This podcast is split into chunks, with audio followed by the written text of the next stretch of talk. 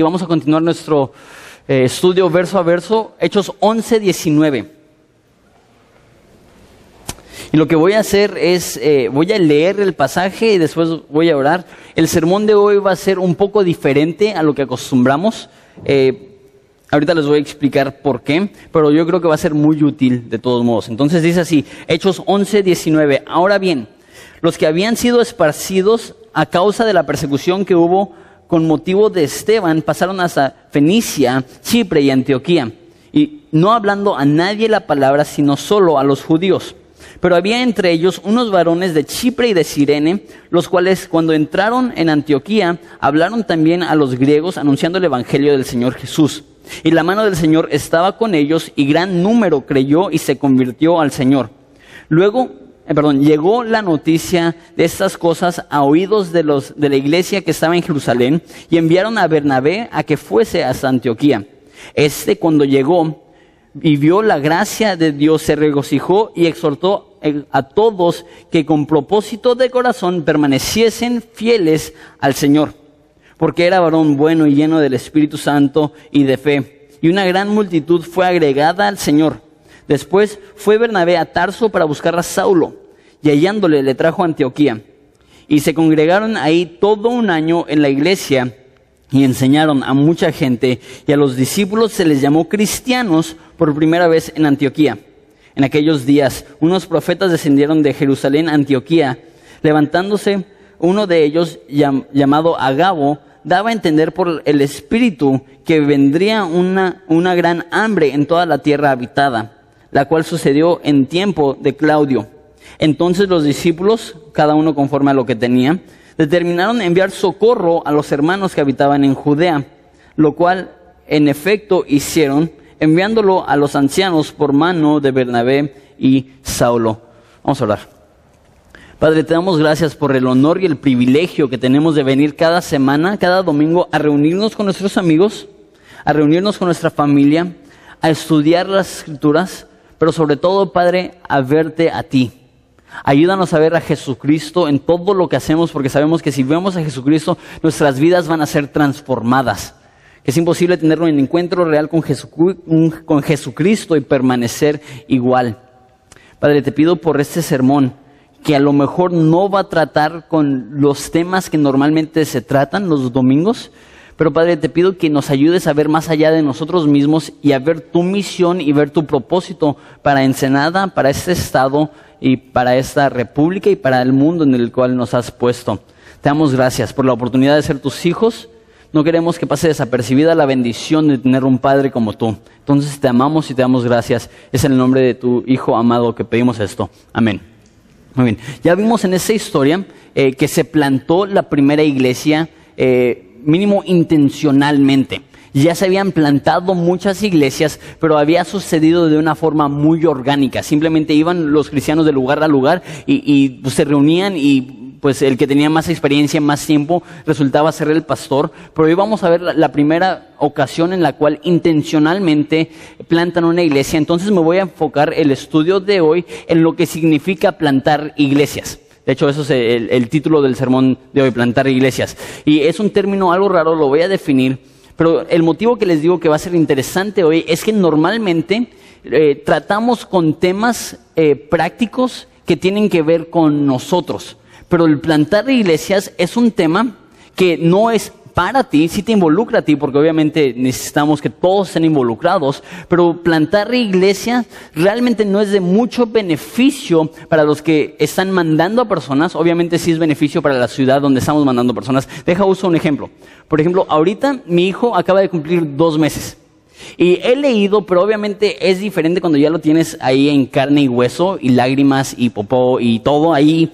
Este, es, muy diferente cuando lo tienes. Y, he leído y he visto que este, cuando tienes un niño es pura inversión, niño o niña, cuando tienes un bebé es pura inversión y no recibes nada. ¿Ok? Entonces ahorita Evelyn y yo estamos enfocando horas y horas y horas y horas y, 24/7 en este niño y lo único que recibimos es que de vez en cuando como que dice que sonríe. Es como que, ¡ah! Se me hace que sonrió. Y es como que, que todo lo que recibimos, pero aparte de eso, son desvelos, son gritos a medianoche, es cambiar pañales, es dinero. Pero ¿por qué lo hacemos? Porque es un honor ver una vida nueva. Plantar iglesias es muy parecido. Es mucho trabajo, es mucho dinero, es mucho esfuerzo, es muy difícil, no recibes mucho a cambio, pero es el gozo de participar en ver vida nueva que nos impulsa a hacerlo. Entonces, eh, muchos de ustedes saben, pero a lo mejor algunos no, el pastor Hassan que predicó la semana pasada y el pastor Alex, que aquí también está presente, los vamos a mandar a los dos a diferentes partes de la República el año que viene. Eh, empezando 2013, eh, probablemente enero o febrero, vamos a mandar a Alex a La Paz y probablemente eh, todavía no tenemos fecha fija, pero entre abril y mayo probablemente eh, mandaremos a, este, al pastor Hassan a plantar una iglesia en Acapulco. Entonces, eso es importante para la iglesia, para saber por qué hacemos lo que hacemos, por qué no nos quedamos, invertimos todos los recursos en esa iglesia, en esa ciudad, en esta gente. No, creemos que así como cuando das a luz a un, a un niño y lo cuidas y es un gozo ver nueva vida, así también queremos dar a luz a nuevas iglesias para ver cómo ellos tienen vida y cómo ellos ayudan a muchas iglesias. Entonces, eh, voy a tener una introducción un poco más larga hoy. ¿Qué es plantar iglesias? ¿Y por qué plantamos iglesias? Pues nosotros, muchos de nosotros conocemos la gran comisión, que va así, en, Mateo 28, 19. Entonces, id a todas las naciones y planten iglesias. Dice eso. ¿Qué es lo que dice? Id a todas las naciones y haced discípulos. Entonces, de hecho, he leído toda la Biblia, no hay ningún mandato específico a ir a fundar iglesias. Entonces, ¿por qué lo hacemos si no viene un mandato específico? Porque Jesús le dijo a sus discípulos, vayan y hagan discípulos. ¿Y qué hicieron los discípulos? Plantaron iglesias. Entonces, eso nos da a entender que para los discípulos originales era un sinónimo discipular y plantar iglesias. En otras palabras, el discipulado ocurre mejor en el contexto de la iglesia que necesitamos pastores, ancianos, diáconos, servidores, congregarnos, alabanza, predicación, arrepentimiento de pecado. Todo esto constituye una iglesia y ellos reconocen que si queremos que los cristianos maduren en su fe, necesita ser en el contexto de una iglesia. Entonces, si queremos disipular a Cuba, si queremos disipular a India, si queremos disipular a Chapultepec, no, no tienes que irte tan lejos. ¿Cómo se hace? Se hace en el contexto de fundar iglesia. Por eso, iglesias, por eso todo nuestro dinero que sale a misiones va enfocado en personas que están plantando iglesias o personas que ya plantaron una iglesia, porque entendemos que eso es lo que va a ser de mayor beneficio para la gloria de Dios y para el bien de la ciudad en la que están. Y dejaos un ejemplo. Vivimos en Ensenada, estamos muy cerca de San Diego, en California hay infinidad de iglesias, y lo que hacen, y lo hemos visto muchas veces, es que mandan a un grupo misionero, van a una colonia pobre, guisan unos hot dogs, regalan camisetas y dicen, ¿quién quiere recibir a Jesús? Y lo que están escuchando las personas es, ¿quién quiere comida gratis el año que viene? Entonces, ¿quién quiere recibir a Jesús? Y todos, yo. Todavía traigo mi camiseta del año pasado, ¿me traes otra, por favor? Y, y lo que están haciendo es que presentan el Evangelio y se van. ¿Y qué es lo que pasa con esas personas? No hay, no hay discipulado, no hay crecimiento. ¿Por qué? Porque si no lo haces en el contexto de una iglesia, puedes emocionar a personas, pero necesita haber discipulado. Jesús dijo, vayan y hagan discípulos de todas las naciones. Los discípulos fueron a todas las naciones y empezaron iglesias. Entonces, no estoy diciendo que es malo mandar grupos misioneros, lo hacemos, lo vamos a hacer en Cuba.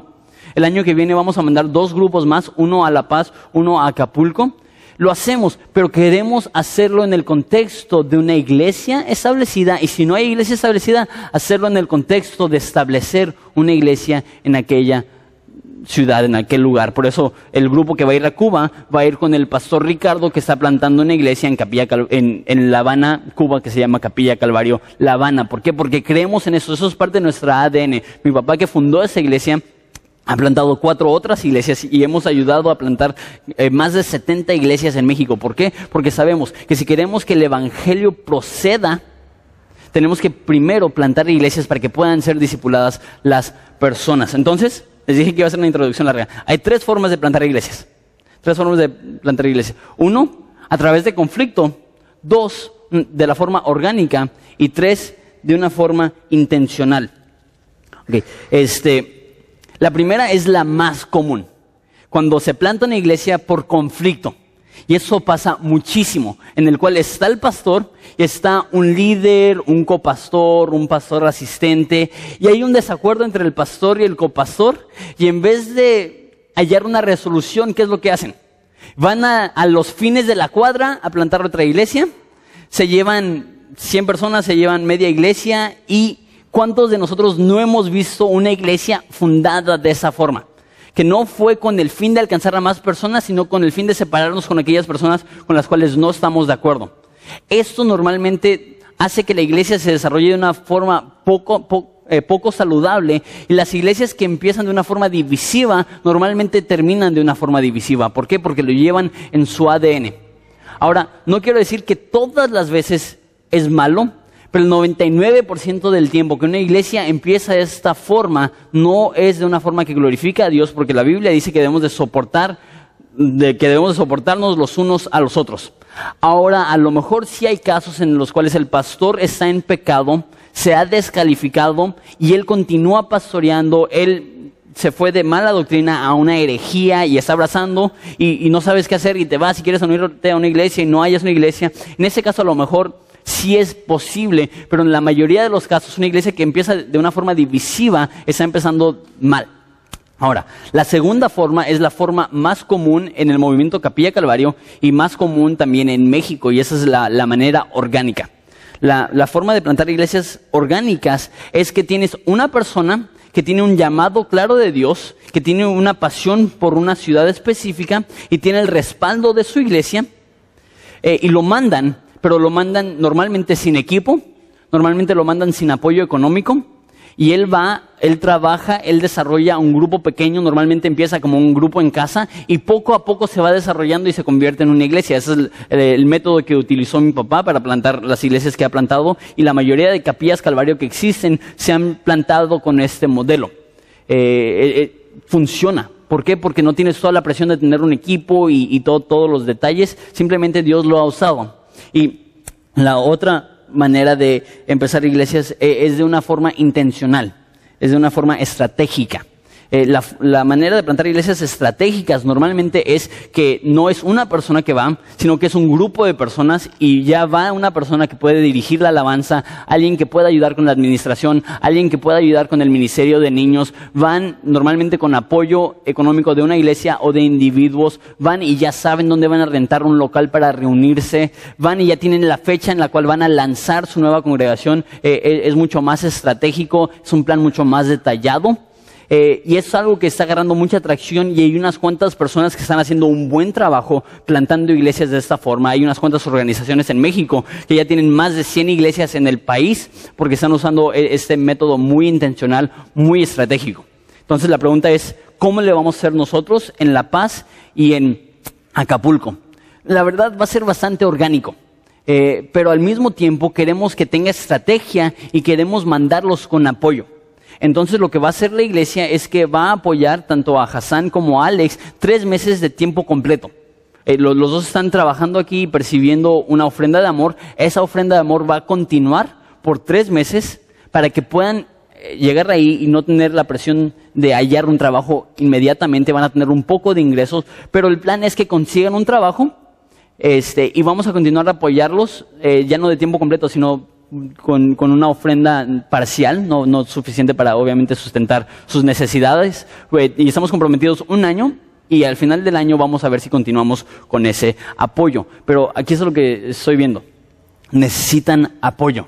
Entonces durante ese sermón voy a estar diciendo cosas para animarles y retarles para que ustedes consideren acompañar a Hassan a Acapulco o a Alex a La Paz para poder ver estas iglesias fundadas. Muy bien, entonces ahora sí, esa fue mi introducción larga. Eh, versículo 19 dice, ahora bien, los que habían sido esparcidos a causa de la persecución que hubo eh, por motivo de Esteban, eso lo vimos en capítulo 8, Pasaron hasta Fenicia, Chipre y Antioquía, no hablando a nadie la palabra, sino solo a judíos. Entonces, recuerdan que el cristianismo estaba en Jerusalén, era una iglesia masiva. De repente, Saulo empieza a atacar a los cristianos y se esparcen por toda la región. Y aquí nos dice que están llegando hasta hoy en día Turquía y todo eh, lo que sería hoy en día eh, Jordán, Siria, eh, esa zona, Israel, Palestina, y llegan hasta un poquito afuera de la costa en Chipre y dice que solamente le están predicando el Evangelio a judíos, pero versículo 20 dice que hay unas personas, dice, había entre ellos unos varones de Chipre y de Sirene, los cuales eh, cuando entraron en Antioquía, hablaron también a los griegos anunciando el Evangelio del Señor Jesús. Entonces, no solamente están predicando a judíos, sino a griegos, estos son helenistas, ya hemos tratado con esto. Entonces, déjenles digo un poquito acerca de Antioquía. Antioquía era la tercera ciudad más grande del imperio romano en ese entonces. Y no sabemos mucho de Antioquía porque hoy en día solamente hay aproximadamente 3.000 personas ahí. Pero cuando fue escrita esa carta y cuando eso estaba sucediendo, Antioquía tenía una población de eh, 500 mil personas, tenía 500 mil habitantes, más o menos el tamaño de Ensenada. Y para que se den una idea, la ciudad más grande de Israel era Jerusalén y tenía solamente 100 mil personas. Entonces, las únicas dos ciudades más grandes que esta en todo el imperio romano era Roma y era Alejandría. Entonces, para que se den una idea, está a ese nivel. Y de hecho, este, habían ciudades que eran conocidas por diferentes cosas. Por ejemplo, Grecia y Atenas era conocido por, eh, por su intelecto. Eh, lugares como Roma eran conocidos por, por sus sistemas civiles. Lugares eh, como Egipto eran conocidos por sus arquitecturas y así. Y Antioquía era conocido como un lugar de gran negocio. De hecho, ahí es donde vivía la gente más rica del imperio romano. Y muchas personas que eran ricas eh, se jubilaban en Antioquía porque podían disfrutar un nivel muy alto de vida. Si, lo puedes comparar, probablemente sería parecido a Nueva York, un lugar que es conocido por su negocio eh, pero no solamente era conocido por su negocio, sino que también era conocido por su maldad. Era una ciudad terriblemente eh, perversa. Y un historiador comentando acerca de Roma dice algo que nos ayuda a entender mucho Antioquía. Dice, Roma está decayendo a tal grado que casi son tan malos como los de Antioquía.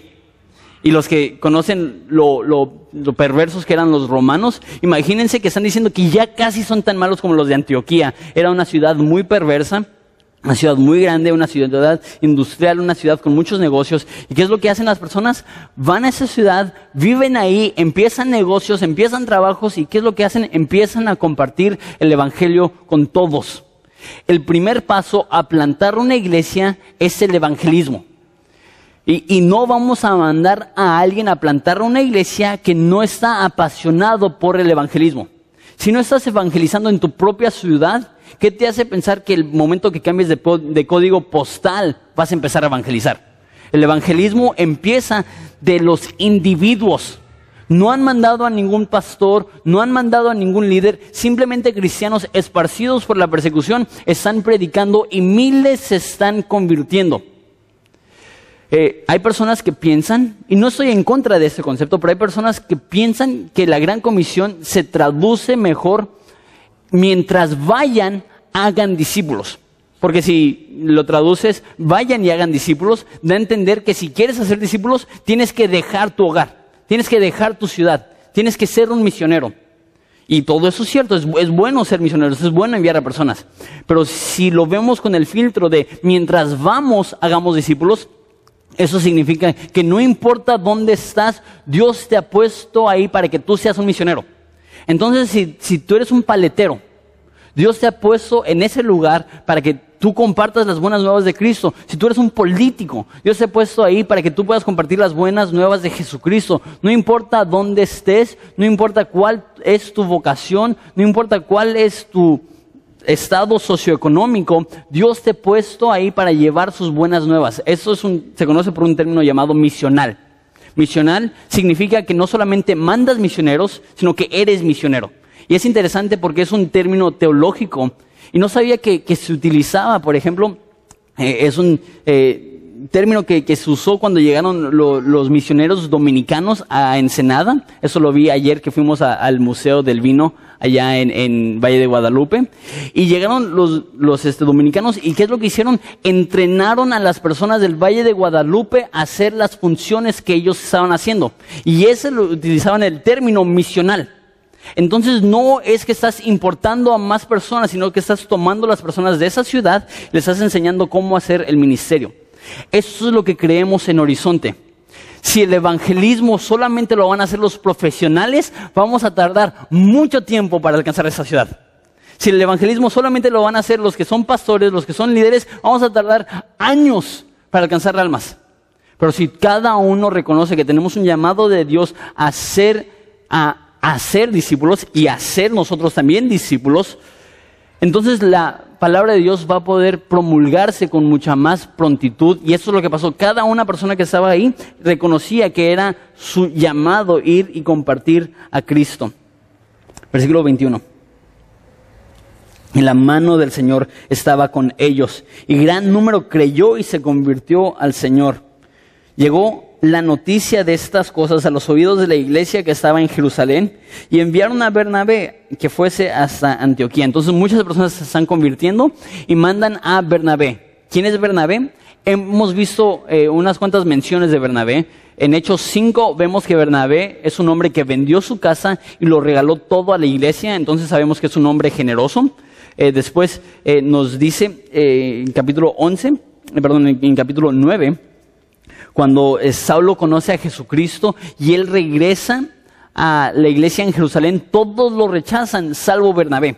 Bernabé es el que lo recibe y de hecho también sabemos de Bernabé que su nombre real es José. Su apodo era Bernabé y Bernabé significa hijo de consuelo. Entonces, eh, esa persona era tan bueno para consolar, para animar a las demás personas, que su apodo se convirtió hijo de consuelo. También sabemos de más adelante en el libro que su hermana tiene uno de los grupos en casa más importantes de la iglesia en Jerusalén. Es más, es el grupo en casa donde se reunía Pedro. Entonces, eh, es una familia importante en la iglesia en Jerusalén. ¿Y qué es lo que hacen? Hacen, ¿eh? ¿Y qué es lo que hacen? Mandan a Bernabé a Antioquía. Ahora, muchas personas plantan iglesias diciendo, ok, tenemos este cuate, tiene 18 años, tiene un buen de pilas, no tiene mucha experiencia, vamos a mandarlo a que plante una iglesia, a que se mate por 10 años intentando cómo hacerlo. Y pues si Dios lo bendice, va, si Dios no lo bendice, pues que regrese ya que tenga 37 años y haya fracasado eh, en plantar la iglesia. ¿Qué es lo que hacen ellos? Mandan a una de las mejores personas que tienen en su congregación y, vamos a ver ahorita que, la Biblia lo define de esa forma. Es un varón lleno de fe y del Espíritu Santo. Es un buen hombre y están dispuestos a desprenderse de él para plantar una iglesia. Ahora, él no es pastor, él no es anciano, sin embargo sí cumple con los requisitos de la Biblia para ser pastor y anciano. Entonces, al plantar una iglesia, no vamos a poner al frente a una persona que no califica para ser pastor, pero no necesariamente necesita ser pastor. Necesita ser lo que dice aquí. Eh, ahorita vamos a llegar, pero dice, porque era varón bueno yendo del Espíritu Santo y de fe. Si tú tienes eso, te vamos a considerar. Queremos que tú seas, implementes eh, parte del equipo. Entonces, eh, mandaron a alguien que no fue fácil mandarlos. Fue un sacrificio, deja digo esto. Alex, el pastor Alex y el pastor Hassan, los dos son grandes contribuyentes del equipo pastoral aquí en Horizonte. Eh, y no va a ser fácil mandarlos. No va a ser fácil desprendernos de ellos. Pero ¿sabes qué? Es un sacrificio que estamos dispuestos a hacer, así como la iglesia en Jerusalén estuvo dispuesta a desprenderse de Bernabé. Versículo 23, me adelanté un poquito. Este cuando llegó y vio la gracia de Dios se regocijó y exhortó a todos a que con propósito de corazón permaneciesen fieles al Señor, porque era varón bueno, lleno del Espíritu Santo y de fe, y una gran multitud fue agregada al Señor. Entonces, ¿qué es lo que está haciendo Bernabé? Llega y predica, llega y enseña. ¿Y qué es lo que enseña? Que todos debemos, dice el versículo 23, eh, con propósito de corazón, permanecer fiel a Dios. Uno de los propósitos más grandes de la iglesia es que personas se ayuden a permanecer fiel a Dios. Es increíblemente difícil vivir aislado y ser fiel a Dios. Es mal, es más, los peores pecados cometidos, tanto en el Antiguo Testamento como en el Nuevo Testamento, sucedió cuando cristianos se aislaban y no estaban congregándose con el pueblo de Dios y no estaban con la gente de Dios.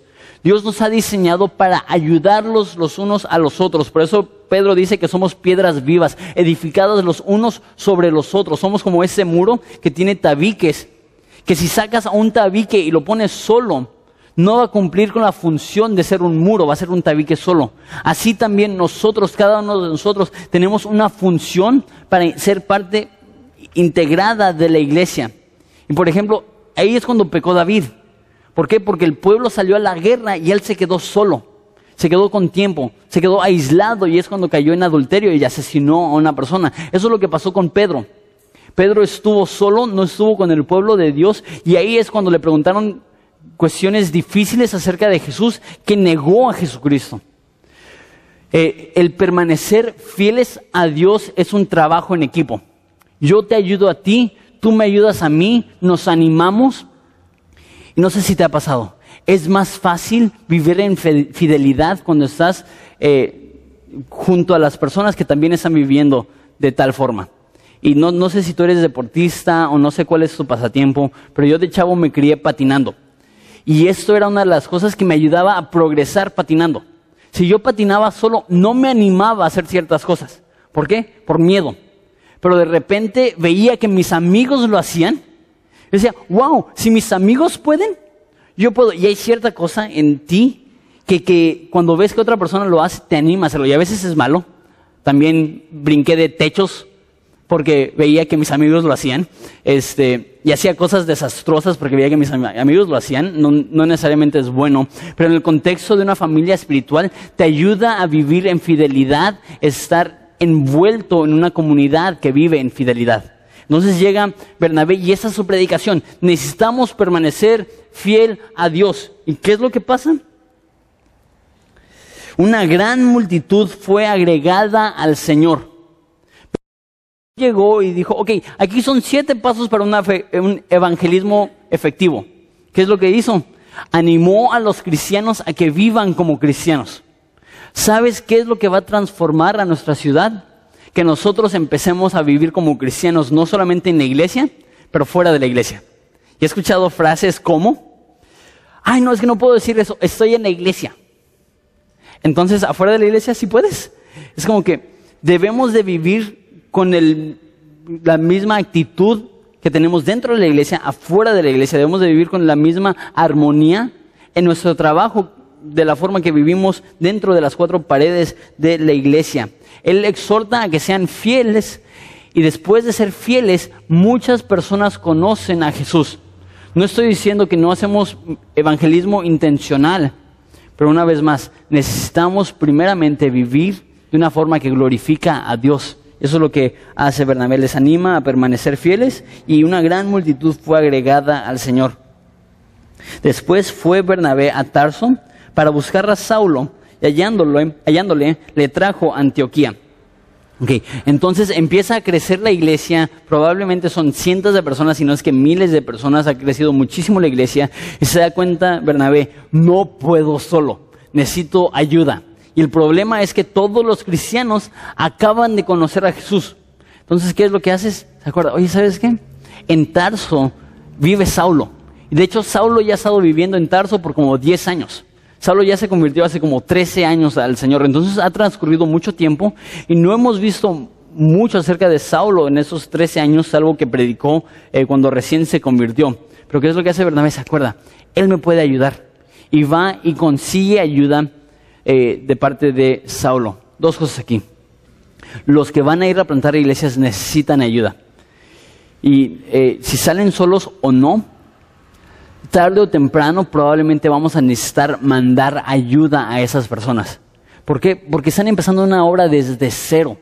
Y no es como aquí que ya tenemos una iglesia establecida en la cual tenemos cristianos que han sido cristianos un buen tiempo o que ya entienden la filosofía del ministerio que manejamos nosotros. Ellos van a ir al desconocido.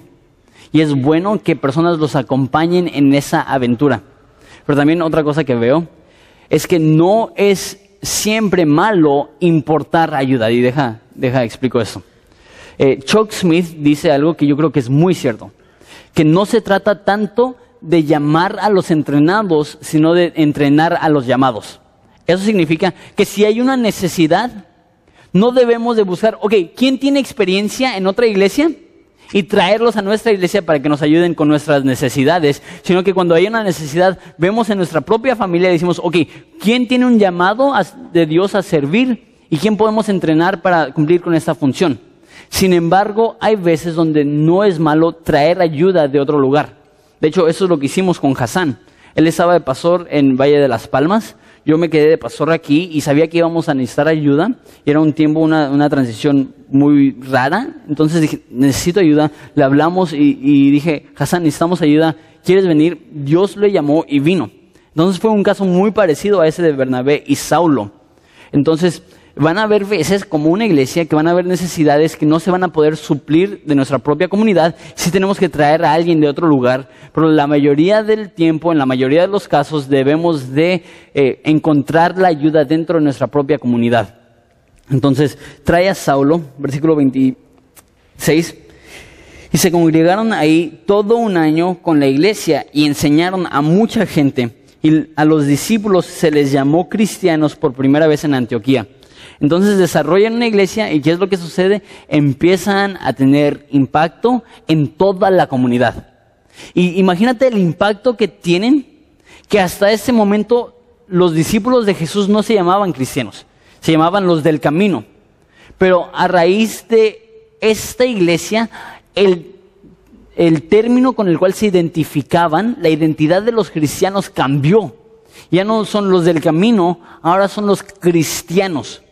De hecho, obviamente, cristiano contiene la palabra Cristo y el sufijo an y, ano, este, del original en el hebreo y griego, literalmente significa uno que imita a o uno que sigue a. Y era una burla que utilizaban los de Antioquía para decir, así como Jesús murió, así también ustedes van a morir. Y era una burla que les hacían, ustedes son cristianos, ustedes son, se diría a lo mejor ahorita cristitos. Pero esas personas decían, me imagino, esa es especulación que decían, ¿en serio crees eso? ¿En serio crees que vivo como Jesús? ¿En, serio crees que voy a morir como Jesús? Pues me gusta, me gusta el título. Y, lo que empezó como una burla se convirtió en el término que ahora usamos para identificar a los seguidores de Jesucristo y nos demuestra eh, la increíble influencia que tenían en su comunidad. Versículo 27. En aquellos días, unos profetas descendieron de Jerusalén a Antioquía entonces en la iglesia en Jerusalén habían profetas y van a Antioquía y dicen, levantándose uno de ellos llamado Acabo, daba a entender por el Espíritu, o sea que estaba profetizando, que vendría una gran hambre a toda la tierra habitada, la cual sucedió en tiempo de Claudio. Entonces eso de hecho es una hambruna registrada por eh, historiadores seculares y por eso incluye eso Lucas, que, es el hambre que sucedió cuando estaba eh, gobernando Claudio.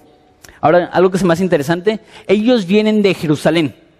Eso significa que también advirtieron a la iglesia de Jerusalén, pero mira lo que pasa. Entonces los discípulos, cada uno conforme a lo que tenía, determinaron enviar socorro a los hermanos que habitaban en Judea, lo cual en efecto hicieron enviándolo a los ancianos por mano de Bernabé y Saulo. Ok, unas cuantas cosas aquí. Interesante que la iglesia en Antioquía sí estuvo preparada para la hambruna y la iglesia de Jerusalén no. Eso nos demuestra que la iglesia en Jerusalén, y hemos visto que es una iglesia gloriosa, pero también es una iglesia llena de muchos problemas. Y esos van a ser la misma iglesia que van a estar dándole problemas a muchos eh, cristianos más adelante, diciéndoles, se tienen que circuncidar, tienen que seguir la ley. Y de hecho, nos dice la historia, eso lo aprendí la semana pasada, nos dice la historia que la iglesia original de Jerusalén solamente duró como 150 eh, años y después eh, negaron la fe y se convirtieron judíos otra vez. dejaron de seguir en el cristianismo. Entonces esa iglesia que empezó de una forma tan gloriosa, ya estamos empezando a ver problemas y errores en ella. Y uno de los problemas es que no escucharon ni aún a sus profetas. Su profeta dijo, va a haber una hambruna, prepárense. ¿Qué es lo que pasó? No se prepararon y ahora es la iglesia en Antioquía que tiene que apoyar la iglesia en Jerusalén. Eso es un año después de que empezó la iglesia en Antioquía. Entonces, existe la necesidad y probablemente la iglesia en Antioquía tiene finanzas. Les dije que, estaban en un pueblo muy rico, muy, ese, muy próspero. Y ellos toman y dice que conforme a lo que tenía cada uno, entonces eso significa que mandaban un porcentaje. Entonces, no sé, 5, 3, 10%, 15%, si tienes mil a la semana, a lo mejor mandaron 100, si tienes diez mil a la semana, a lo mejor mandaron este, mil pesos, así, eh, un, porcentaje de lo que tenían, eh, que habla también que el dar debe de ser de acuerdo a lo mucho que tienes, eh, que debe ser un porcentaje. entonces tú tienes que determinar en tu corazón cuánto vas a dar. Pero algo que es interesante es que solamente un año después de que se fundó la iglesia en Antioquía, ya estaban apoyando a la iglesia original. Ahora, muchas iglesias toman esto para desarrollar un tipo de negocio vía plantar iglesias. Y lo que hacen es que todas las iglesias que plantan, que fundan, tienen que pagarles a ellos 10%. Y a veces lo, lo hacen porque usan su, asociación religiosa o lo que sea. Pero imagínate, plantas 20 iglesias, plantas 30 iglesias y un 10% de cada iglesia te va muy bien. Nosotros no tenemos ningún plan de lucrar con la iglesia. No estamos mandando a Hassan ni a Alex para, ok, después de que ya tengan unas ofrendas más vale que se mochen. No, no, no es el plan.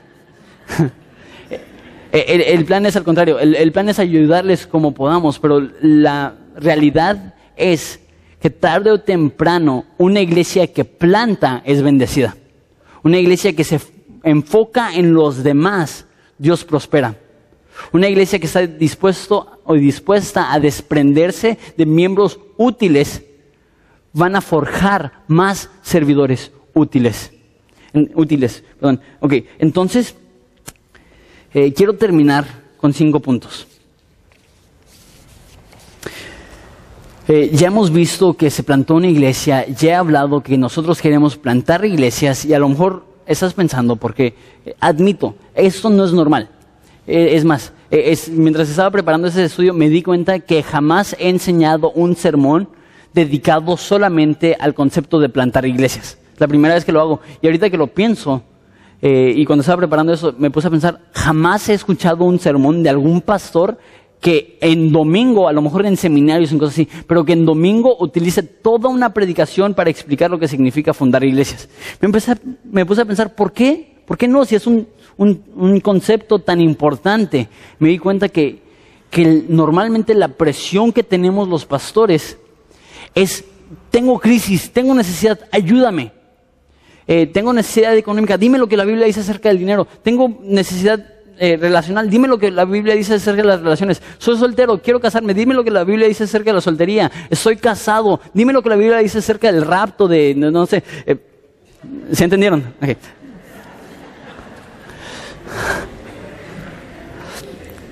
Entonces cuando vemos un, concepto como el plantar iglesias, ¿y eso qué tiene que ver conmigo? Fíjate digo eso, más de lo que te imaginas. Más de lo que te imaginas. Entonces les voy a dar cinco puntos, van a ser en pantallas, de cómo puedes involucrarte. El primer punto es el siguiente. Queremos que ores por las ciudades y los que van a ir. Queremos que tú ah, te hagas el propósito de orar constantemente ahorita por este, algodones, que ya fundamos una iglesia ahí, por Cuba, estamos fundando una iglesia ahí, por el misionero Brian, que está fundando iglesias en India, y por las próximas ciudades que son Acapulco y La Paz. Si no estás en un grupo en casa, todos los grupos en casa tienen una iglesia que estamos plantando por la cual están orando. Entonces, pregúntate, pregúntale a tu líder de grupo en casa, ¿cuál es la iglesia por la cual estamos orando? Y ora por esa ciudad, intercede por esa ciudad. Y hagan el propósito, a lo mejor pongan una foto de esa ciudad en su refri o lo que sea. Número dos. Es consideren formar parte de los equipos que van a ir. Y aquí es donde eh, a lo mejor tienen que tomar un riesgo. Eh, yo creo que hay personas aquí, bueno, más bien, déjalo digo de esa forma. Yo creo que cada miembro de Horizonte debe mínimo considerar dejar Ensenada y ir a apoyar a uno de los equipos que están yendo. No estoy diciendo que todos van a ir, ya sé que es imposible, pero yo creo que como un miembro de Horizonte tú debes decir, Dios, ¿me estás llamando a mí a ir a apoyar a Alex? ¿Me estás llamando a mí a ir a apoyar a Hassan? Déjales digo esto, ya hay grupos formados, pero son grupos muy pequeños, van a necesitar mucha más ayuda y se puede, así como estamos, eh, porque hay personas que han salido solos, pero queremos que salgan acompañados, queremos que haya un grupo de gente que los pueda apoyar y quiero que tú, como miembro de Horizonte, consideres, ¿seré yo, Señor? ¿Quieres que, que yo vaya? Este, número tres. Ahorra para los viajes misioneros a La Paz y a Acapulco. Estamos planeando a fines del año que viene hacer dos viajes misioneros. Uno para apoyar a, Alex en, La Paz y otro para apoyar a Hassan en Acapulco. Los viajes misioneros probablemente van a costar unos 600 dólares. Eh, entonces, quiero que empiecen a ahorrar desde ahorita para que, no sé, el año que viene, probablemente como un año desde ahorita, eh, podamos llevar 10, 15 personas a apoyarles, inclusive hasta más. Obviamente, si, si no empiezan a preparar desde ahorita va a ser muy difícil. Pero si empiezan a hacer un ahorro pequeño ahorita diciendo, yo quiero apoyar a La Paz, yo quiero apoyar a Acapulco, ¿cómo lo voy a hacer? Voy a ahorrar para ir a ayudarles en persona. Empiecen a hacerlo desde ahorita. Número cuatro. Sigue ofrendando y considera apoyarlos personalmente. Como dije, la iglesia los va a apoyar y la iglesia ahorita ya presentemente está eh, apoyando económicamente a tres personas que están plantando iglesias. Cuando salgan Hassan y Alex van a ser cinco. Entonces nosotros estamos siendo generosos. Entonces ustedes como una iglesia están siendo generosos. Entonces eh, más del 25% de lo que entra sale. Eh, ya sea en misiones o en alcances en Ensenada como programa de televisión y cosas así. Eh, más del 25%, probablemente cerca del 30% de todo el dinero que viene a Horizonte ni siquiera lo tocamos. Es para evangelismo local o evangelismo en otras ciudades. ¿Por qué? Porque decimos, si, si le estamos pidiendo a la iglesia que sea generosa, nosotros también queremos ser generosos con nuestra ciudad y generosos con otras personas. Entonces, eh, sigan ofrendando, porque de sus ofrendas eh, va a salir apoyo para ellos y también pueden considerar apoyarlos eh, personalmente. Hay unas cuantas personas que hacen esto, que en, la parte de atrás hay, sobres, puedes poner un sobre, ofrenda para la paz, ofrenda para Acapulco, ofrenda para algodones. Hay alguien que, hace ofrenda para eh, Tailandia, el, el, hermano Brian que está fundando iglesias en India. Tú puedes apoyarlo personalmente. Si tú en un sobre pones Acapulco, La Paz, lo que sea, no vamos a tocar ni un centavo de eso, eso va a ir directamente a donde lo estás destinando, entonces considera apoyarles de esa forma. Y quinto y último punto es eh, necesitamos llenar los huecos que van a dejar los que van a ir. Y si van a ir dos equipos eso significa que van a haber áreas de nuestra propia iglesia eh, que van a necesitar llenarse entonces, ahora más que nunca, si tú eres parte de la banca, si tú eres suplente, e, es tu oportunidad para ser titular. Eh, están saliendo titulares para ir a, desarrollar otros equipos en otros lugares y existe la posibilidad de que tú te integres y que tú te involucres a un nivel alto, a un nivel importante, a un nivel que nos va a ayudar mucho. Entonces, hablen conmigo, digan, ¿sabes qué? Yo siento el llamado de apoyar en Horizonte. Eh, ¿Cuáles son las áreas que van a eh, dejar eh, Alex, Hassan y los equipos que van a llevar? ¿Y cómo me puedo involucrar yo? Entonces, quiero que esto lo hagamos como una iglesia. No quiero que esto sea algo que hace Hassan y algo que hace Alex y nos vemos, que les vaya bien, sino que nosotros estemos orando por ellos, que nosotros estemos involucrados con ellos, que nosotros estemos al pendiente de ellos. Eh, porque plantar iglesias es muy difícil. Sin embargo, eh, para empezar, para, terminar como empecé, es como un hijo. Va a llegar el día en el cual vamos a ver el fruto de toda la inversión. ya terminé el sermón. Voy a hacer un cambio drástico. Denme dos, tres minutos, voy a explicar lo que es el bautizo, los bautismos, y después vamos a, concluir. Cristo, cuando estaba colgado en la cruz, eh, gritó, consumado es. Eso significa que Cristo en la cruz portó nuestros pecados, perdonó nuestros pecados y ya la obra de la salvación fue completa y lo único que necesitamos hacer para ser salvos es depositar nuestra confianza en Jesucristo. Libro de Juan, eh, capítulo 3, versículo 14, dice que así como Moisés levantó una serpiente en el desierto, así es necesario que el Hijo del Hombre sea levantado. Entonces hay una historia en el Antiguo Testamento en el cual hay una plaga de víboras que están mordiendo a los eh, judíos por su pecado. Y este veneno era tan agresivo que cada persona que tenía una mordidura de víbora iba a morir. Y lo que Dios le dijo a Moisés, levanta una serpiente de bronce. Bronce eh, es una ilustración del pecado. Y, una víbora, obviamente, es como una ilustración del mal. Levanta una serpiente de bronce y cualquier persona que vea esa serpiente va a ser sanada. Y Jesús dice, así como Moisés levantó esa serpiente, así yo voy a ser levantado dando a entender que así como los judíos fueron mordidos por estas víboras y los estaban matando, así nosotros también hemos sido envenenados e infectados por el pecado y cada de uno de nosotros vamos a morir por nuestro pecado y vamos a ser separados por Dios a menos de que pongamos nuestra mirada en aquel que fue levantado como esa serpiente de bronce. Entonces, a menos de que confiemos en Jesucristo, no hay esperanza, no hay nada que podamos hacer. Pero al depositar nuestra fe en Jesucristo, en su obra, en la cruz, Dios dice, consumado es, pagado por completo, y Dios perdona tus pecados, Dios quita tus pecados, Dios te da una nueva vida, Dios te declara justo, santo, perfecto, sin mancha, y eso es lo que es ser cristiano. El ser cristiano no es lo que tú haces por Dios, es lo que Cristo hizo por ti en la cruz. Pero, dice Marcos, dice Hechos, que debemos de creer y ser bautizados. El bautismo no salva a nadie, pero una persona que realmente salva va a querer bautizarse.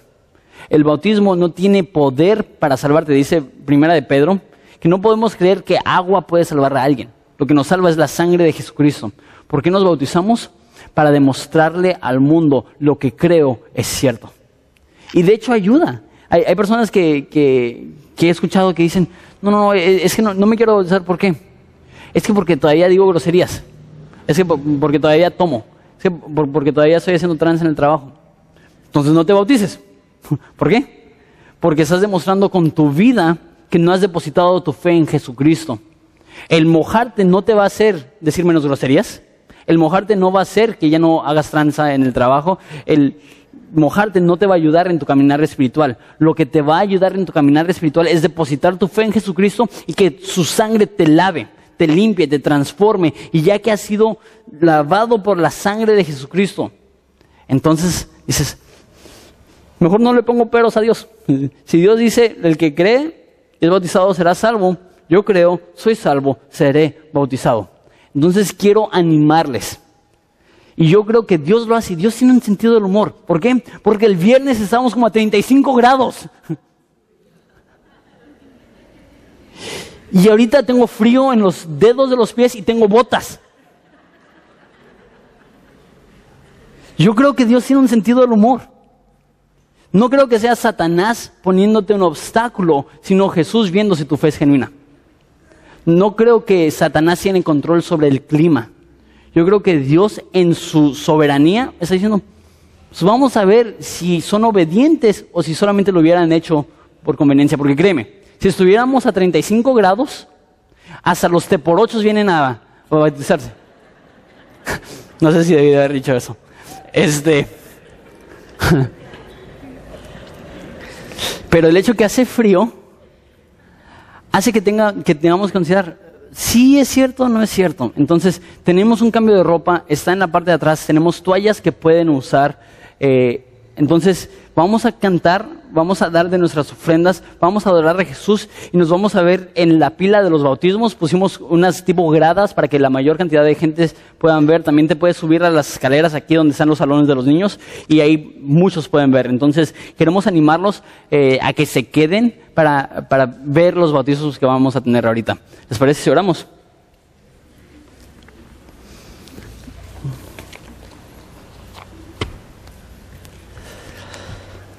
Padre, te damos gracias, eh, empezando por eh, eh, la predicación, Padre, que, este, que consideremos lo que hemos visto. Te pido que todos oremos con propósito por aquellas ciudades, Padre, que todos consideremos unirnos a un grupo, que todos consideremos ahorrar dinero para ir a un viaje misionero, que todos nosotros sigamos ofrendando y apoyando eh, a estas personas y a esta iglesia y que cada uno de nosotros considere dónde quieres que sirvamos y qué parte de, de la familia y del cuerpo de Horizonte quieres que asimilemos. Entonces, Padre, eh, te doy gracias por lo bueno que eres. Te doy gracias porque todo eso es por tu poder. También, Padre, te pido por los que se van a bautizar. Te doy gracias que hace seis semanas hiciste lo mismo y aún así 18 personas se bautizaron. Te pido que hoy muchas personas profesen su fe en ti y te sigan en obediencias a las aguas del bautismo. Te damos gracias por lo bueno que eres. Es en el nombre de tu Hijo precioso que pedimos estas cosas. Amén.